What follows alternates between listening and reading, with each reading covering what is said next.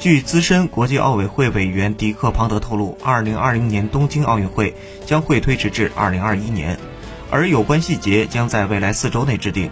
据报道，庞德在电话采访中说：“根据国际奥委会提供的信息，已决定推迟东京奥运会，尚不明确推迟的具体计划。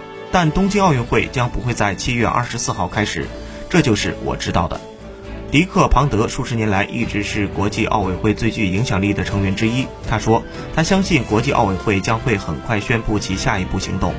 如果庞德消息属实，这将是奥运会历史上第一次被暂停。之前奥运会曾经因为战争被取消。